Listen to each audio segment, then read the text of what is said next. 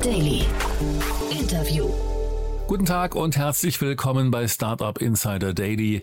Am Mikrofon ist Michael Daub und ich begrüße euch in unserer Mittagsausgabe. Wir haben uns heute Thorsten Heilig, Co-Founder und CEO von Paritos, anlässlich einer Erweiterung der Seed-Runde auf insgesamt 10 Millionen Euro eingeladen. Paritos hat eine Decision Intelligence Plattform entwickelt, mit der innovative Mittelständler, Startups und Großkonzerne schnellere und effizientere Entscheidungen treffen können. Das Startup setzt die neuesten Machine Learning Methoden und künstliche Intelligenz ein, um Datenanalysen und Trade-off-Szenarien zur Verfügung zu stellen, damit zuverlässige Business-Vorhersagen getroffen werden können. So viel zu unserem Gast heute. Gleich geht es los mit dem Interview. Startup Insider Daily. Interview. Sehr gut, ja, ich glaube, es geht um die richtigen Entscheidungen. Thorsten Heiliges hier, Co-Founder und CEO von Paretos. Hallo Thorsten. Hi, ich grüße dich. Ja, bin sehr gespannt, über was wir jetzt sprechen, weil ich habe es gerade schon gesagt, es geht um Entscheidungen. Ne? Da helft ihr, glaube ich, den, ihr, ihr helft, glaube ich, die richtige Entscheidung zu treffen. Ja, sehr gut, äh, sozusagen. Ähm, also Decision Intelligence ist ja eine ziemlich junge Kategorie, in der es wirklich darum geht, Business-Entscheidungen zu optimieren ähm, oder eben zu helfen, Business-Entscheidungen zu treffen, auch in einer komplexen und dynamischen Welt. Ähm, ob richtig oder falsch, ja, da bin ich immer so ein bisschen picky. Ah, wirklich? Ähm, okay. ist, ich ja, dachte, das wäre also gut, wär gut und schlecht Auftrag, ja? ist so. Mhm. Ja, ich finde gut und schlecht ist trifft eher so. In Komplexität ist so eins und null manchmal. Also ja. unter der Haube, die Technologie vielleicht hat eins und null, aber Aha. richtig und falsch ist manchmal ganz schwer, ganz schön schwer hinterher zu sagen. Aber und prinzipiell ja. Manche sagen ja sogar Hauptsache, man trifft eine Entscheidung, ne? Also ja, und andersrum, ne? Keine Entscheidung zu treffen ist auch eine Entscheidung. Auf jeden okay. Fall. Also wenn ich, das sehen wir auch viel bei Kunden, ne? wenn ich quasi was nicht anpasse, mhm. äh, dann treffe ich damit auch eine Entscheidung. Ja, Eben, mhm. ja verzweigt sich immer ein neuer Weg. Decision Intelligence, ich kannte den Bereich gar nicht, äh, habe dann versucht zu verstehen, wie ihr arbeitet, aber ich, ich habe es nicht ganz verstanden. Das musst du mir, glaube ich, mal erklären. Okay, gerne.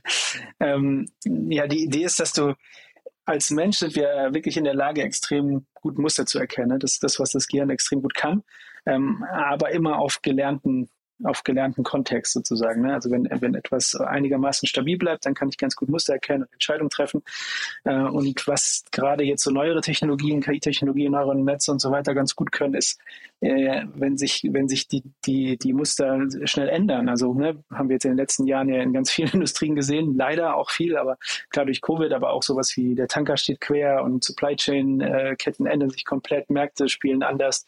Im Marketing haben wir das sehr oft einfach sehr viel Dynamik drin und dann da, da sind, ist die Technologie eben eigentlich so weit, ähm, ja, bessere Empfehlungen auszuspielen, bessere Vorhersagen auszuspielen.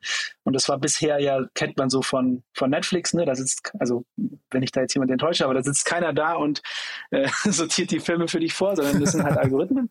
So, ähm, also es gibt, es gibt einfach Unternehmen, die das schon nutzen, äh, und aber es ist halt schon noch einigen wenigen vorenthalten. Ähm, und das haben wir eben gesagt, okay, das muss sich doch ändern, muss doch irgendwie möglich sein, dass man da nicht immer äh, große Data Science Ressourcen zusätzlich aufbauen muss, weil es einfach wirklich viele Entscheidungen gibt, in denen es sinnvoll ist, sozusagen menschliche Expertise mit äh, ja, neuen Technologien zu verbinden. Und da haben wir eine Plattform für gebaut. Wird dann KI so perspektivisch der bessere Manager, würdest du sagen? Also werden Unternehmenslenker obsolet irgendwann? Ich glaube, also ich glaube nicht. Ähm, gibt das ganz schöne Zitat, äh, nicht, nicht, wenn wir äh, kreativ und sozial bleiben. Ja? Okay. Also äh, wenn wir immer roboterartiger werden, dann gibt es äh, ein schönes Buch, Don't Be a Robot. Ja? Äh, also wenn wir roboterartiger werden, dann ja. Ähm, nee, also äh, es gibt viele, es gibt viel Kontext, ja, es gibt viel, viel noch in, in, in sozialen, gesellschaftlichen Fragen äh, und Verantwortung, die wir haben. Ich glaube, großes Thema insgesamt bei dem Thema ja. Äh, ich glaube, die, die Mischung wird es am Ende machen. Ähm, da glaube ich sehr fest dran, dass es da eine, eine gute Synergie einfach geben muss. Äh, mhm. also ich bin nicht so auf der Seite, dass es komplett, äh, komplett ersetzt wird. Also eher so vielleicht wie in der Pflege zum Beispiel, wo man ja davon ausgeht, dass vielleicht Roboter irgendwann die Pflege unterstützen, aber nicht die Pflege ersetzen. Ja, ja, schön, schöne, schöne Parallele. Ja. Würde ich auch so mitgehen. Und wo sind die Grenzen vielleicht bei euch jetzt, also von eurem Einsatzgebiet? Also das klingt ja schon sehr groß, ne? Also wenn ich mir überlege, wann man im Alltag immer oder wo man Entscheidungen trifft, das ist ja quasi, was ich wahrscheinlich minütlich irgendwie, wenn, ob bewusst ja. oder unterbewusst, aber also einfach relativ ja, häufig, Fall. ne? Wo, wo sind die Grenzen für euch? Ja, also ich meine, eine große Grenze ist, ist nach wie vor äh, Digitalisierung. Also da, wo die Daten nicht digitalisiert sind, wird es noch schwierig. Also mhm. klar, da wird jetzt immer, passiert jetzt immer mehr natürlich auch mit allen möglichen Bilderkennungssachen und so weiter. Ähm, aber da äh, gibt es natürlich schon immer mal wieder, also wir machen natürlich auch viel zum Beispiel in Logistik äh, und es gibt, es gibt da immer noch Bereiche, jetzt zum Beispiel in der Logistik, ähm, wo einfach noch ganz viel über verschiedene Zettel, Fahrer kommen irgendwo an, füllen irgendwas aus. Äh, du hast eigentlich gar keine wirkliche Datenbasis. Wir können mittlerweile mit extrem wenig Daten schon gute Ergebnisse, aber mit, äh, es gibt halt eine Untergrenze quasi.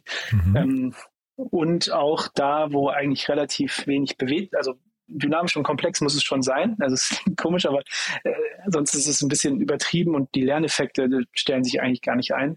Mhm. Das heißt, wenn du keine hohe Traktion hast oder sowas, dann ist, ist auch eine ziemlich deutliche Grenze für die für mhm. unsere Technologie. Ist eure Technologie oder eure, eure, euer gesamter Ansatz, ist der weit weg von den ganzen Prozess, äh, Prozessautomationsunternehmen, ähm, also UiPath, äh, Celonis, äh, Brighter und so weiter? Nein, also jetzt mal auf, wenn man mal Gesamtbild drauf guckt, nicht. Mhm. Ich würde sagen, wenn man dann wirklich mal reinzoomt und sich anschaut, was für einen Anwendungsfall ist es wirklich so eine Parallele oder baut eigentlich ein bisschen drauf auf, vielleicht mhm. sogar. Dann ist so der nächste Schritt, dass du eben sagst, gut, Prozesse, ne, wiederkehrende, repetitive Prozesse, Process Mining oder dann eben RPA, wie du schon sagst, ähm, und, und wir sind eben, wie gesagt, dynamisch und komplex. Das heißt, da, da, da ändern sich dann wirklich auch komplette Muster in den Daten und so weiter. Da brauchst du noch eine andere Art von Technologie dazu. Da gibt's über, da gibt's Überschneidung, sicherlich. Ähm, aber im Grunde geht's wirklich eher um Potenziale zu heben, also weniger um Prozessoptimierung, sondern wirklich um nochmal komplett dynamisch zu reagieren, Potenziale zu heben. Mhm. Äh, das sind meistens ein bisschen unterschiedliche Bereiche in Unternehmen, wo das Anwendung findet. Ne? Ich hatte mir euer Pricing versucht anzugucken, man, findet man nicht. Also das heißt, das klingt erstmal das ist ja. sehr teuer wahrscheinlich, ne? aber vielleicht kannst du dazu gleich was sagen. Äh, man hat aber auch gesehen, dass die Unterschiede in den, in den drei Paketen, die ihr da äh, anbietet, dass äh, das eine sind die Projekte, dann Predictions, das fand ich spannend, spannend und Models. Vielleicht kannst du nochmal kurz erzählen, warum das die drei Kategorien, also klingt zumindest nach den drei Hauptkategorien, wo ihr differenziert, ne? Ja, ja. Ja, spannend. Also äh, genau, vielleicht ist es teuer, vielleicht sind wir auch einfach viel zu günstig. okay.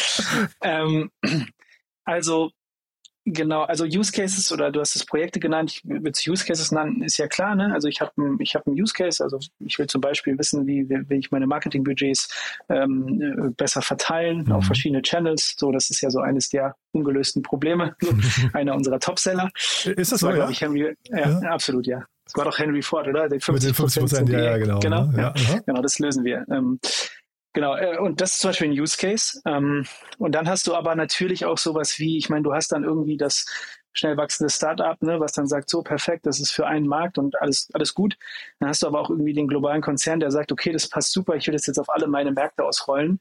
Und ähm, dann sagen wir, okay, da müssen wir natürlich auch irgendwie fairerweise, ne? Ich meine, also wenn du damit, wir hatten mal so einen Kunden quasi, ne, wenn, wenn du damit als wir angefangen haben, kleine, kleiner Schwank, ne, haben wir, sind wir in diese Falle reingelaufen, dass wir dann eigentlich äh, extrem gute Werte bei einem recht großen Kunden hatten und ähm, dann waren alle zufrieden und wir waren so, ja, aber willst du jetzt nicht in den nächsten Plan? ja, nee, läuft doch.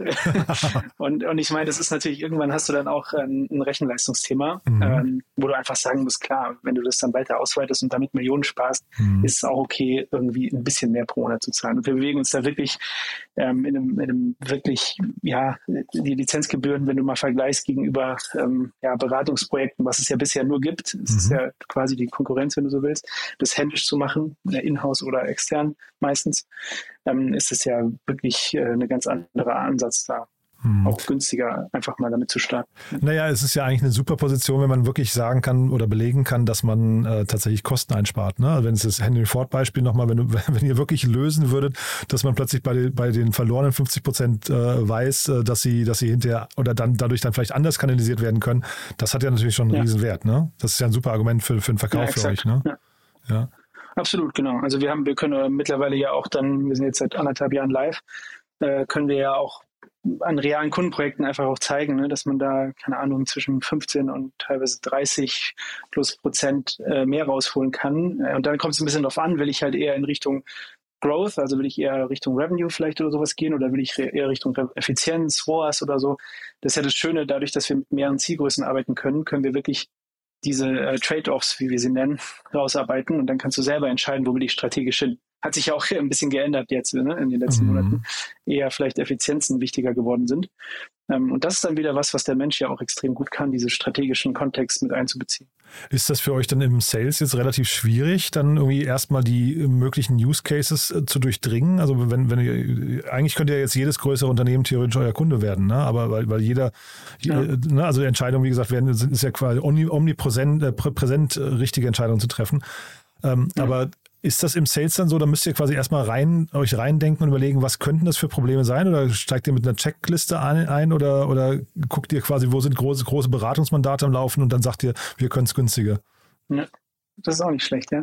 Ähm, äh, tatsächlich gehen wir über Use Cases, ähm, über Beispiele. Also mhm. Also wir, wir, wir glauben schon, dass das, oder wir sehen ja jetzt auch schon, dass das langfristig sich dann natürlich lohnt, auch am Ball zu bleiben, weil du in dem Unternehmen dann wächst. Das macht mhm. ja voll Sinn. Ne? Wenn Marketing gut läuft, sagst du, ah, gut, jetzt gehe ich mal auf Inventory Prediction zum Beispiel, gucken wir mal an, wie das vielleicht zusammenhängt. Dann kannst du die beiden Use Cases verknüpfen, dann kannst du vielleicht Schichtplanung danach machen oder sowas, Packer oder Vans oder was auch immer. Ähm, aber, aber wie du schon richtig sagst, es wird natürlich sonst auch im Go-to-Market so ein bisschen beliebig vielleicht. Ähm, und deswegen haben wir uns wirklich auf, äh, auf diese, also Thema Logistik, Supply Chain, äh, da viel eben Vorhersagen, Demand Prediction, ähm, Warehouse Optimization oder auch äh, verschiedene Arten von, von Predictions, die du hast, um eben Schichtplanung oder, oder eben Supply Chain besser zu steuern. Mhm. Und äh, ganze Thema E-Commerce, Marketing, Dynamic Pricing, so Themen rund um Term Prediction zum Beispiel, Demand Prediction auch da. Mhm. Ähm, die, die sind manchmal verwandt, aber die kann man, da kann man ein bisschen spitzer natürlich reingehen und zeigen, guck mal, das machen wir mit anderen. Ähm, oder wie du sagst, äh, vielleicht macht ihr das gerade ein bisschen zu teuer oder mhm. auch ganz gerne gesehen, haben wir schon alles probiert, klappt nicht. Ähm, dann könnte man das ja mit Paritus mal probieren. Jetzt sagt man ja immer, der beste Schuster hat die schlechtesten Schuhe. Ne? Ähm, wie ist es bei euch? Trefft, yes. ihr, trefft ihr gute Entscheidungen? Tja, ja, mal so, mal so, ja. würde ich sagen. Ja, aber hilft, ja, hilft das? Was, ist, okay, was ist eine gute Entscheidung? Also sorry, aber das finde ich ganz spannend jetzt ein bisschen philosophisch, aber wir sagen immer, eine, also unsere Mission auch, wie wir Kunden enablen, was eine gute Entscheidung ist. Deswegen war ich da vorhin so picky. Ja. Ähm, unser Claim ist ja No More Bad Decisions. Also jeder ja. kann immer gute Entscheidungen treffen und die Idee ist, eine gute Entscheidung ist, wenn ich die Informationen, die ich kriegen konnte, zu dem Zeitpunkt hatte mhm. und den Tag, die auch zu verwerten. Mhm. So, weil ich meine, es kann hinterher rauskommen, okay, es hätte auch noch eine bessere geben können, aber wenn ja. ich halt wirklich sie nicht haben konnte, ne, dann habe ich mich halt zu dem Zeitpunkt gut entschieden. Und ähm, wenn du jetzt drauf anspielst, also teilweise benutzen wir unsere Plattform selbst, aber wir sind halt leider auch noch relativ klein. Wie sind wir wieder bei dem Thema vorne? Ähm, das heißt, gerade für so Marketing-Spends und so, ähm, haben wir noch nicht genug Traction zum Beispiel an anderen Stellen. Also wir haben tatsächlich unsere Funding-Runden zum Beispiel damit modelliert. Also Aha. ein paar Dinge haben wir damit schon auch haben wir schon gemacht. Ja. ja, ich hatte gesehen, Snox zum Beispiel ist euer Kunde. Ne? Deswegen habe ich gedacht, also die, ich weiß jetzt mhm. nicht ganz genau, wie groß sie sind. Die gehen wahrscheinlich so auf die 100 Mitarbeiter langsam zu. Ähm, daran sieht man ja, dass irgendwie zumindest noch, noch nicht ganz große Unternehmen auch schon mit euch arbeiten. Ne? Absolut, ja. ja. Absolut. Also die, die Größe, ähm, also ne, wenn du ganz kleine Unternehmen sind schwierig, wie gesagt, wenn, wenn, das kommt aber ein bisschen auf die Daten an. Ne? Also wenn du zum mhm. Beispiel gerade im E-Commerce hast du eigentlich immer eine recht gute Datenbasis, ähm, du hast eine sehr hohe Traktion, sehr viel Bewegung, da fühlen wir uns eigentlich ziemlich wohl. Und nochmal genau zu diesem Thema, weil du gerade sagst Datenbasis, ne, zu dem Thema gute Entscheidung versus schlechte Entscheidung. Es ist natürlich, man hat das, glaube ich, oft so, dass man irgendwie, also dann irgendwann sagt, hätte ich damals schon die Informationen gehabt, die ich heute. ne? Also das heißt, man schiebt es oft, glaube ich, auf die, du hast ja vorhin gesagt, wenn die Datengrundlage gegeben ist, dann, dann funktioniert die ja auch gut. Wahrscheinlich ist das oft das Problem, ne? Also äh, ich sage immer, wir sind nicht beim autonomen Fahren. Ja? Das heißt, das ist ein bisschen das, der, das Gute daran. Wir, wir müssen ja immer besser sein als gestern. So, also ne, wenn wir beim cool. Kunden sind, müssen ja. wir, wir nennen es immer die Baseline so. Mhm. Äh, und, und wir wissen das vorher tatsächlich nicht. Also wir, wir lesen die Daten ein, wir connecten eben die verschiedenen Systeme, legen die Fragestellung fest und ich meine, mhm. dann ist quasi der erste Moment of Truth, ja, dann guckt mhm. man eben drauf und wir haben so ein Data Scoring quasi, ne, wo das dann analysiert wird, wie die Daten sind, weil, wie du richtig sagst, nicht nur am Anfang, sondern auch dauerhaft wollen wir natürlich kontrollieren, dass die dass eben dieses ähm, ja, Data Science Sprichwort Shit in Shit out, ja, also dass halt einfach dieser, dass die Datenbasis halt funktioniert. Ähm, und, und dann, dann sieht man's. Aber das Schöne ist ja, dass man auch mit, also es gibt, es gab zwei, dreimal den Fall, dass wir dann wirklich gesagt haben, okay, also ihr müsst echt ein paar Dinge einfach erstmal sammeln. So, das ist einfach, ne, wir kannst jetzt ähm, alle Modelle irgendwie probiert und alles, aber das ist einfach sehr sichtbar, dass es da kein Erklärungsmuster gibt, keine Relevanz in den Daten. Es geht gar nicht um Menge, sondern es geht wirklich um Relevanz. Äh, und in der Regel ist aber so, dass man sagt, gut, äh, ihr könnt da noch besser werden, aber ihr mhm. könnt das System schon mal nutzen. Ihr kriegt schon Empfehlungen, ihr kriegt schon Vorhersagen. Sind die 100 Prozent genau? Wahrscheinlich nicht. Ja, dann sind wir dann eher so bei 80, 85 Prozent, sind sie wesentlich besser als bisher auf jeden Fall. Mhm. Ja, und damit krieg, siehst du halt den Geschäftserfolg schon mal. Mhm. Also ein, ein, Data Analyst würde zwar sagen, ja, noch keine guten Werte so, ja, mhm. aber ich sag mal, das ist ja für Entscheider das Tool, dass du sagst, okay, wir haben aber einfach schon mal jetzt keine Ahnung, dadurch halt 5% mehr oder 5% weniger kosten oder so. Ähm, mhm. und damit lohnt sich schon. Und dann kannst du iterativ besser werden. Das ist ja unsere große Hypothese. Ja. Mhm. Man hört richtig raus, dass du für das Thema brennst. Ne? Jetzt aber äh, gibt es denn so Momente. Gott sei Dank. Ja, ja, ja, das, ja, das ist auch nicht selbstverständlich. Ne? Aber gibt es denn so Momente, wo du sagst, das waren so richtige Highlights? Da hatte ich, ich weiß nicht, entweder eure Software äh, überrascht oder da, da gab es plötzlich irgendwie, ich weiß nicht, Marktsegmente, wo du sagst, da geht dir das Herz auf oder so. Gibt es sowas? Also interessanterweise, spannende Frage. Ich habe also ganz intuitiv interessanterweise so Validierung für das Thema, weil ähm, als wir angefangen haben vor zweieinhalb Jahren gut, da, da, gut, da haben wir es auch vielleicht sehr fuzzy noch erklärt. Ja, ist ja immer so, liegt da sicherlich auch an uns, aber da war es auch noch so ein bisschen, ja, okay, aber nicht so richtig und so. Und irgendwann gab es, es gibt so ein paar Validierungen. Ne? Gartner hat irgendwie eine Studie rausgebracht im, im Januar oder Dezember noch, ähm, dass es so eines der Next Top-Themen quasi ist. Ja, hatte ich gelesen, und, und, konnte ich gar nicht glauben, ja, weil ich es noch nie gehört hatte genau. vorher. Ja, genau, ja. Ja. ja. ja, und auch diese, ne, ich meine, die schreiben irgendwie ein Drittel aller Unternehmen in den nächsten anderthalb Jahren äh, setzen das ein und ich, mhm. das war, das haben wir uns, haben wir uns auch nicht getraut, ins mhm. Pitch Deck zu schreiben. Ja, also okay. und das, das ist schon irgendwie cool, wenn äh, wenn du dann merkst, so, ja, guck mal, wir haben die decisionintelligence.com, alle haben uns ausgelacht, warum wir so eine URL haben. Jetzt gucken die Amis irgendwie rüber und denken so, hoppla, was ist denn das für ein Unternehmen? Das sind so Aha. kleine Sachen, Aha. wo du irgendwie denkst, so, guck mal, cool, vielleicht haben wir ganz gute Hypothesen. Also wir brennen dafür, wir glauben daran und vielleicht haben wir irgendwie auch ganz gute Hypothesen gesetzt. Mhm. Und da gab es jetzt so im letzten, gerade im letzten halben Jahr extrem einige Momente. Ja.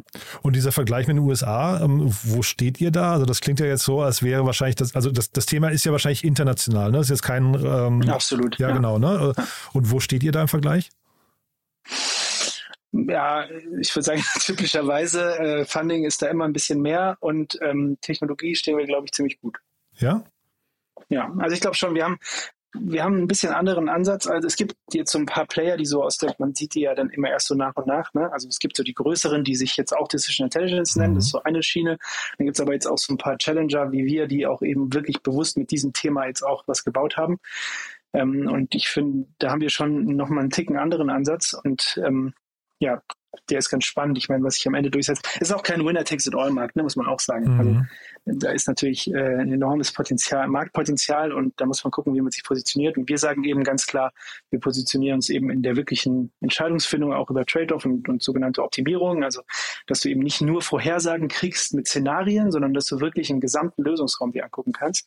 Das ist halt eben durch unseren Ansatz möglich, dass du eben wirklich sagen kannst, guck mal, das sind alles potenzielle Lösungen, die du erreichen kannst. Also zum Beispiel eben Umsatz, äh, Effizienz, äh, Trade-offs, die mhm. du erreichen kannst. Und dann kannst du selber wählen welchen will ich eigentlich erreichen. Mhm.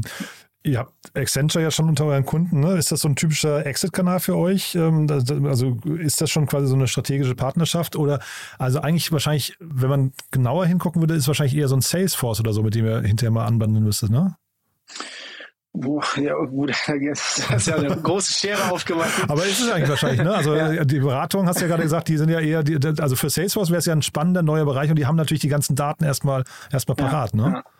Ja. Genau, also ich meine, da wir ja nicht an Exit denken, sondern ein cooles Unternehmen bauen wollen, glaube ich, ja. äh, richtig, ist halt, ist Salesforce, würde ich jetzt sagen, zu eng. Ja, so, also, ne, mit, with all respect, weil, weil eben dann doch nochmal, nee, eben, also das Schöne ist ja, dass du eben übergreifend über Silos hinweg wirklich ganz verschiedene Datenquellen mhm. anbinden kannst. Mhm. Ähm, und äh, Thema Beratung, genau. Also klar, wir sind jetzt ist genau der Punkt, wo wir auch Richtung strategische Partnerschaften schauen. Was natürlich sind da Beratungen spannend für uns, weil es gibt natürlich, also eines, eines ist das Produkt, ja, und das andere ist natürlich die Trans, die Data Transformation bei den Kunden. Mhm. Gerade bei großen, wo natürlich noch, noch nicht nur das Produkt alleine für den, für den langfristigen Erfolg dann auch ähm, ähm, ja, zuträglich ist. Deswegen mhm. ist das natürlich schon auch spannend für uns. Ja.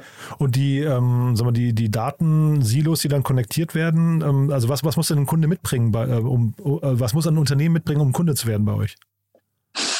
Naja, die Datenquellen, da sind wir relativ, ich meine, das Gute ist, die modernen ähm, Schnittstellen sind da relativ gut aufgestellt. Das heißt, in der Regel, ich meine, umso strukturierter, umso besser. Mhm. Ähm, aber ich meine, also es gab auch schon Kunden, die gesagt haben, wir haben jetzt hier zwei Jahre ein Data Lake Projekt und Data Warehouse Projekt gehabt und die waren eigentlich, also schlechter Datenbasis, ja, als andere, die gesagt haben, oh Gott, das wird grau, grauenvoll. Also da sind wir eigentlich ähm, bewusst, haben wir uns da relativ flexibel gehalten.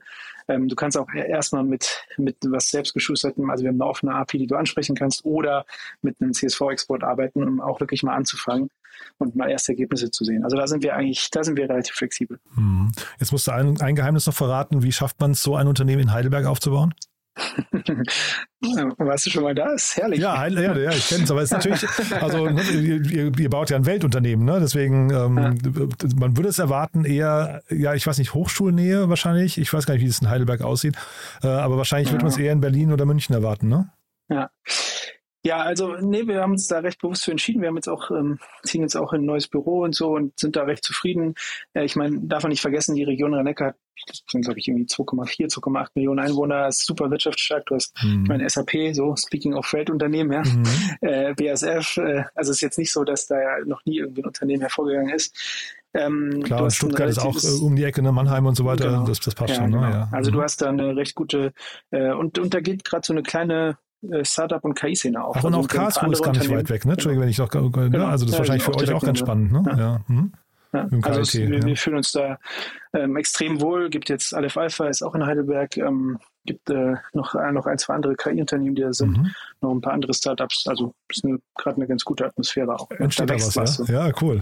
Und wir sind remote first. Ne? Also ist insgesamt für uns ist, ein, ist auch gut gelegen so für alle Himmelsrichtungen aus Europa. Ähm, um, um dann On-Site zu machen. Aha. Also ja, habe ich gesehen, äh, fast alle Jobs bis auf einen bei euch sind äh, remote, ne? die ihr offen, offen habt gerade.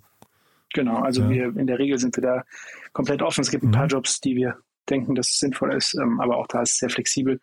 Und wir fahren so ein Modell, dass wir alle drei Monate, also in einmal im Quartal quasi eine Office-Woche machen sozusagen. Ach cool. Ähm, genau, und damit haben wir eine ganz gute Mischung, glaube ich. Mhm.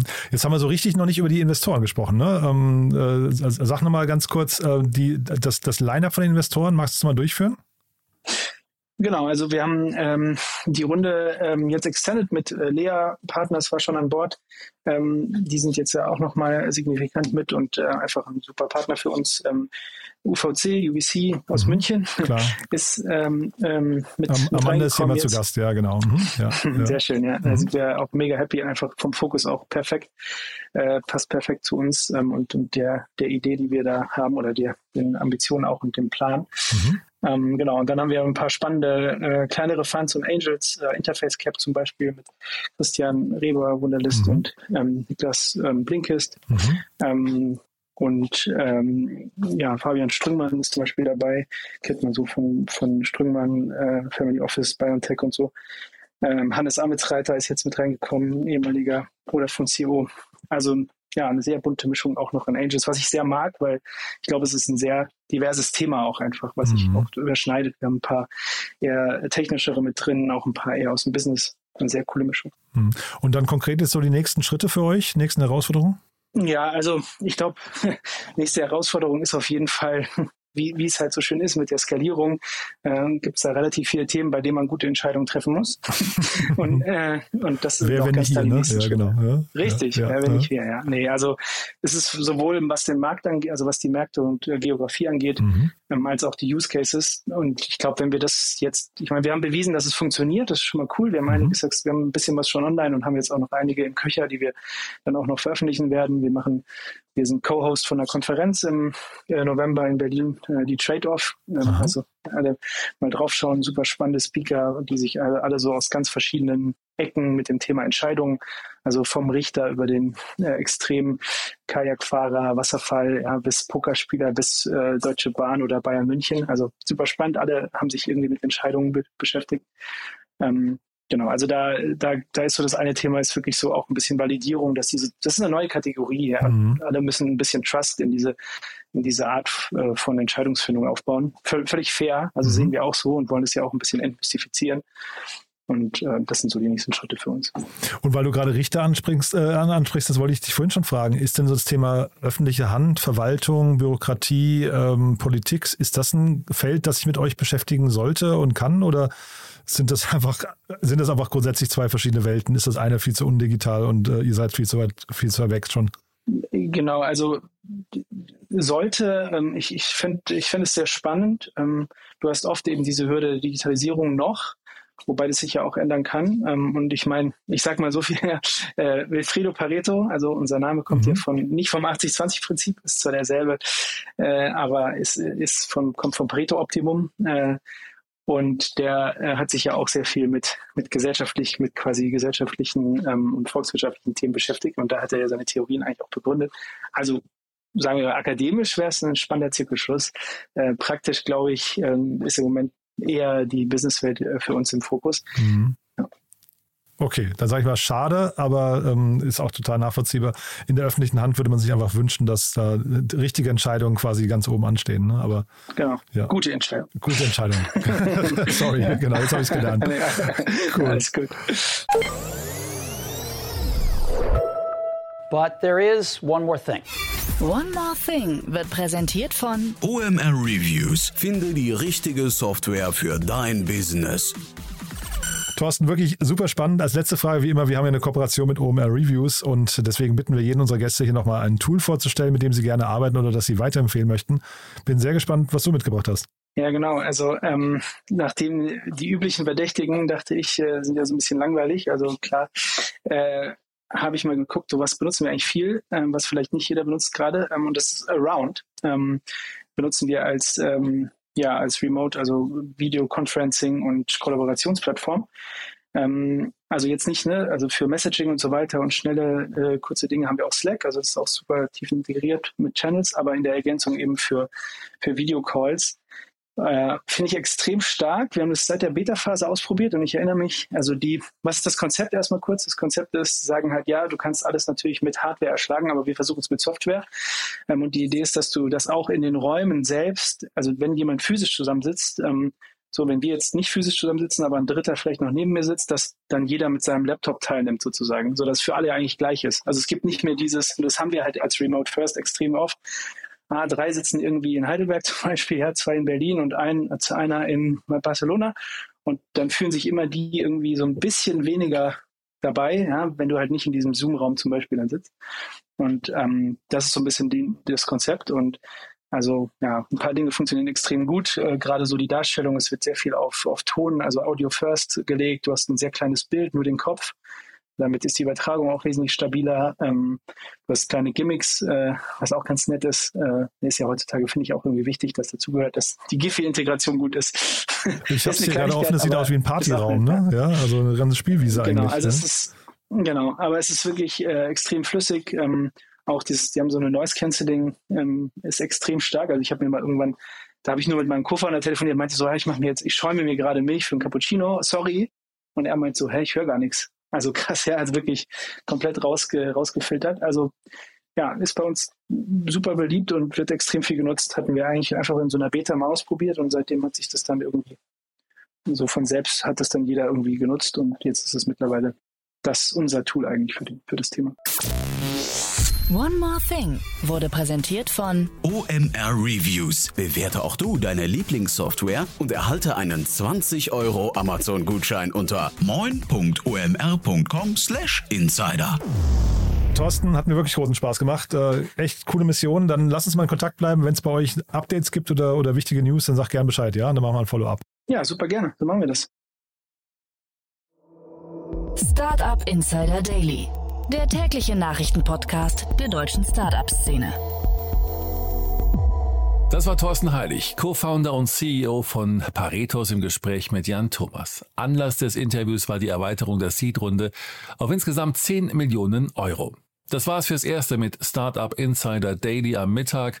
Vielleicht schaltet ihr später am Nachmittag ein. Dort haben wir Orhan Körolu, Founder und Co-CEO von Hakuna, anlässlich einer Seed-Runde in Höhe von 4 Millionen Euro uns eingeladen. Wenn nicht, hören wir uns hoffentlich morgen in der nächsten Ausgabe wieder. Am Mikrofon war Michael Daub. Ich verabschiede mich. Bis dahin.